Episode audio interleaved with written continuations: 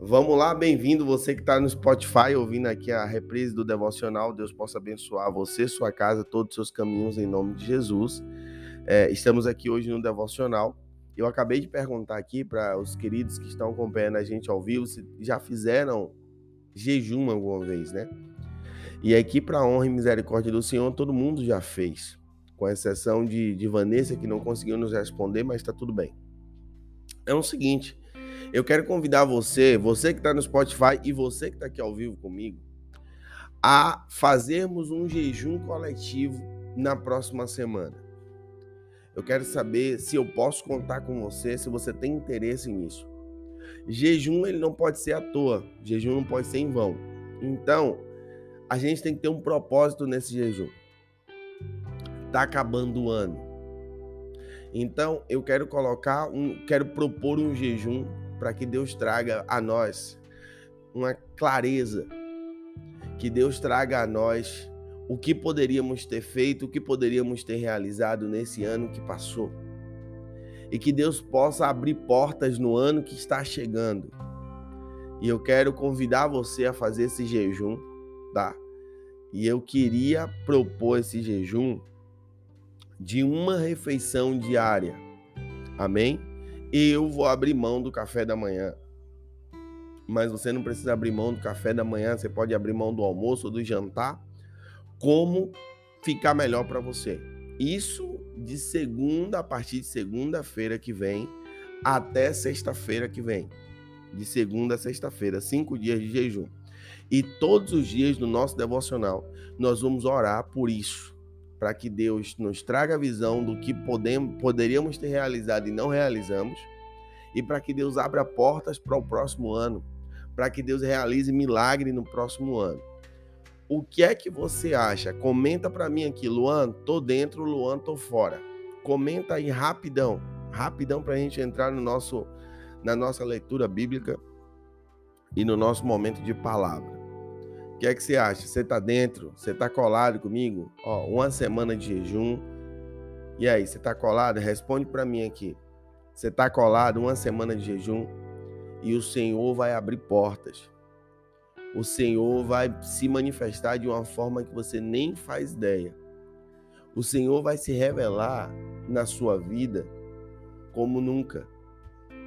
Porque quando você jejua, você está fazendo um movimento incomum. E quando você faz um movimento incomum no mundo físico, você gera um movimento incomum no mundo espiritual. Você tem que saber disso. Se você faz algo diferente, seja no plano físico, para coisas físicas ou para coisas espirituais, você tem resultado diferente. Se você começa a comer demais hoje, você está fazendo uma semeadura e logo, logo você vai começar a ganhar mais peso. A mesma coisa no mundo espiritual. Você começa a fazer algo diferente, você vai colher algo diferente. E eu quero propor isso porque eu sei que vai ser grandioso o que Deus vai realizar em nossas vidas. Amém? Vamos lá. Ó, Priscila botou tô dentro, Patrícia, Tainá e você que tá no Spotify, você tá dentro ou você tá fora? Vamos lá me comenta lá no Instagram, me fala, Luan, ouvi depois, tô dentro. Então, simplesmente faça. Tira uma refeição por dia, almoço, café, almoço e janta. Deixa eu contar uma coisa para você que eu aprendi com Priscila. O Espírito Santo usou a vida de Priscila. Priscila que estudou um livro gigantesco sobre jejum. Ela é muito mais autoridade do que eu para falar sobre isso.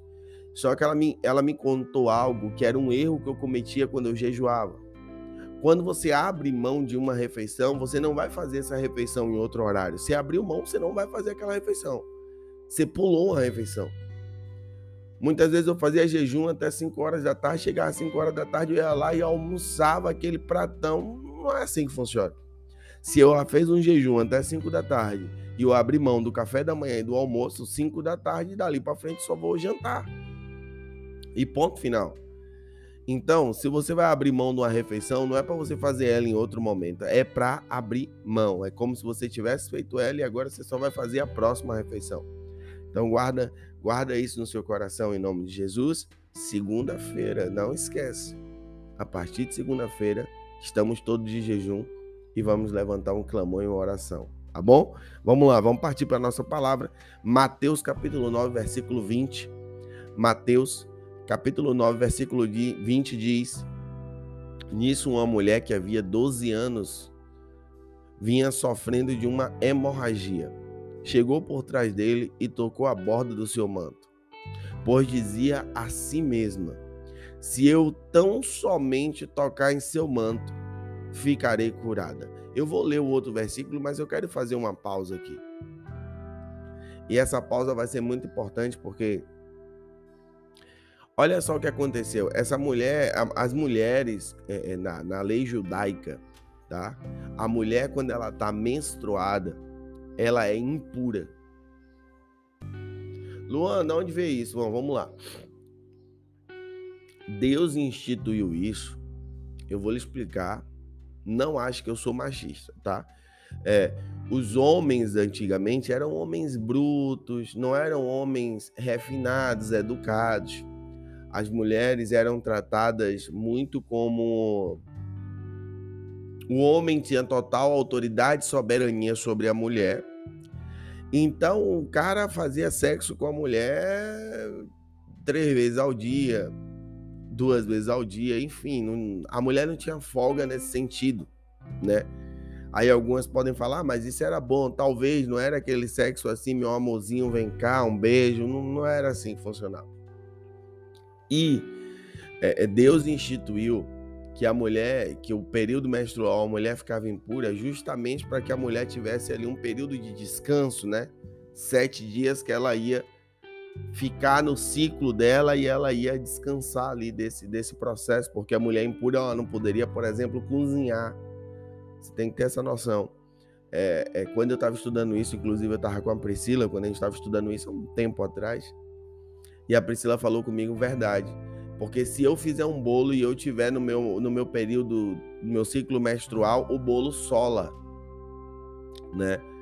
E a mulher ficava meio que ficava sem fazer nada não, mas há, há muitas atividades ela era ela era poupada. Muitas atividades ela era ela era deixada, sabe? Ela não fazia comida, ela não podia lavar roupa porque a roupa ficava impura. Tudo que ela tocava ela deixava impuro. E quando algo ficava impuro na lei de Israel, é, é,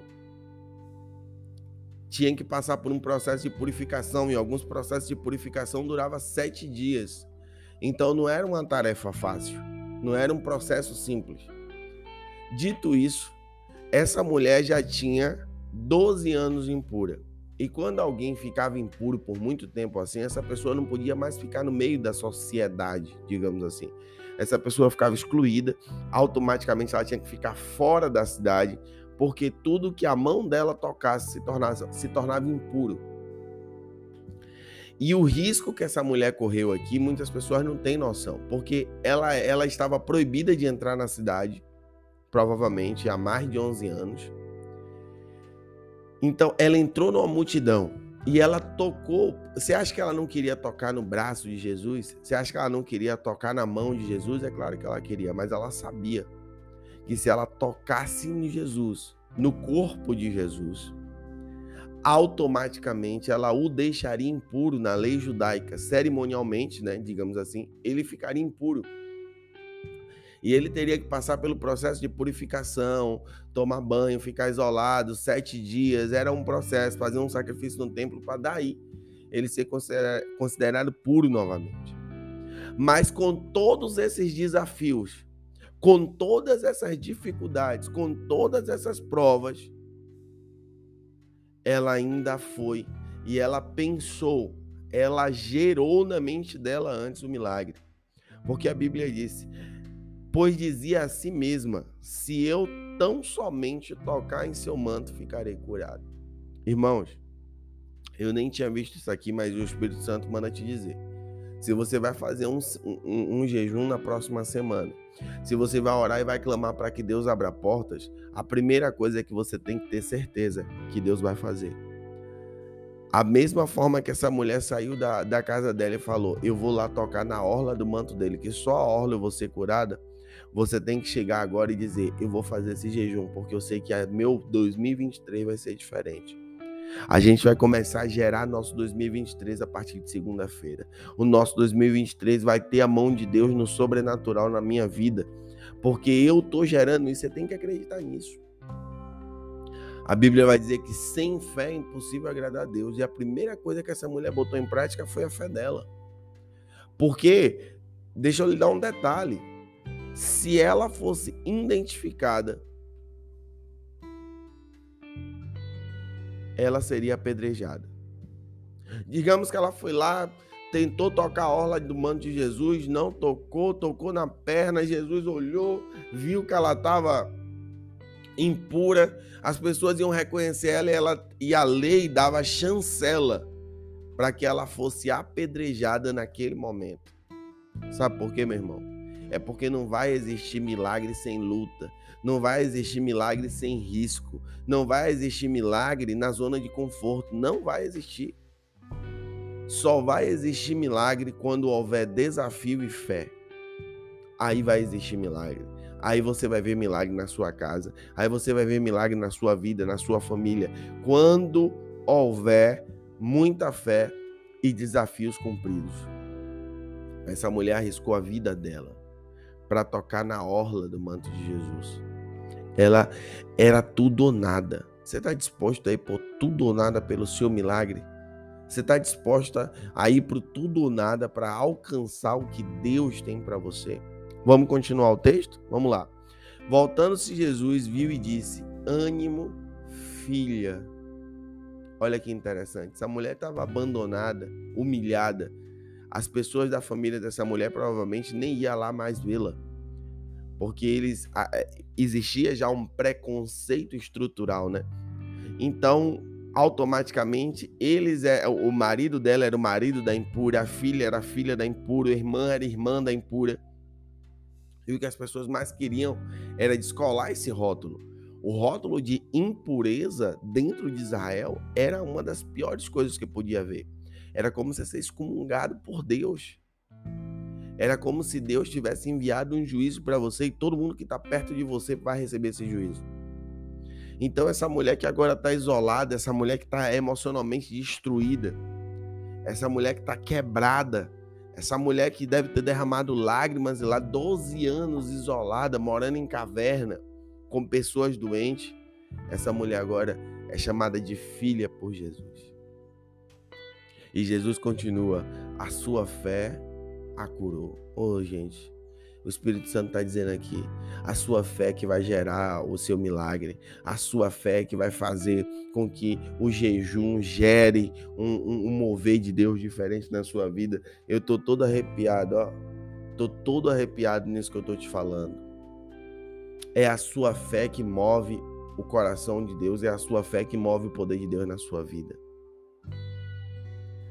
E para finalizar o texto, e desde aquele instante a mulher ficou curada. Quando você bota a sua fé em prática, meus irmãos, é na hora o milagre acontece. Na hora o cenário muda. Na hora um novo começo começa a acontecer de fato. Quanto você está preparada, preparado para colocar a sua fé em prática. Eu quero deixar essa reflexão para você. Muitas vezes a gente fala que tem fé, muitas vezes a gente até finge que tem, mas a gente não a coloca em prática. No jejum da semana que vem, talvez você tenha uma oportunidade de aplicar e praticar a fé que nós dizemos com a boca que temos. Amém? Glória a Deus. Que bom. Que top, hein? Nossa, que palavra tremenda. Eu fico impactado ainda com as coisas que o Espírito Santo usa a minha própria vida para falar. Mas vamos lá ficar feliz que hoje tem Brasil na Copa do Mundo. É sempre um momento de alegria. 8 horas e 1 minuto, dia 2 de dezembro de 2022. Vamos lá. Que Deus possa abençoar você, sua casa, sua família e tudo que você tocar vai virar ouro porque a mão do Senhor está sobre sua vida. Que Deus te guarde e prospere todos os seus caminhos. Até segunda-feira. Segunda começa nosso jejum, hein? Paz.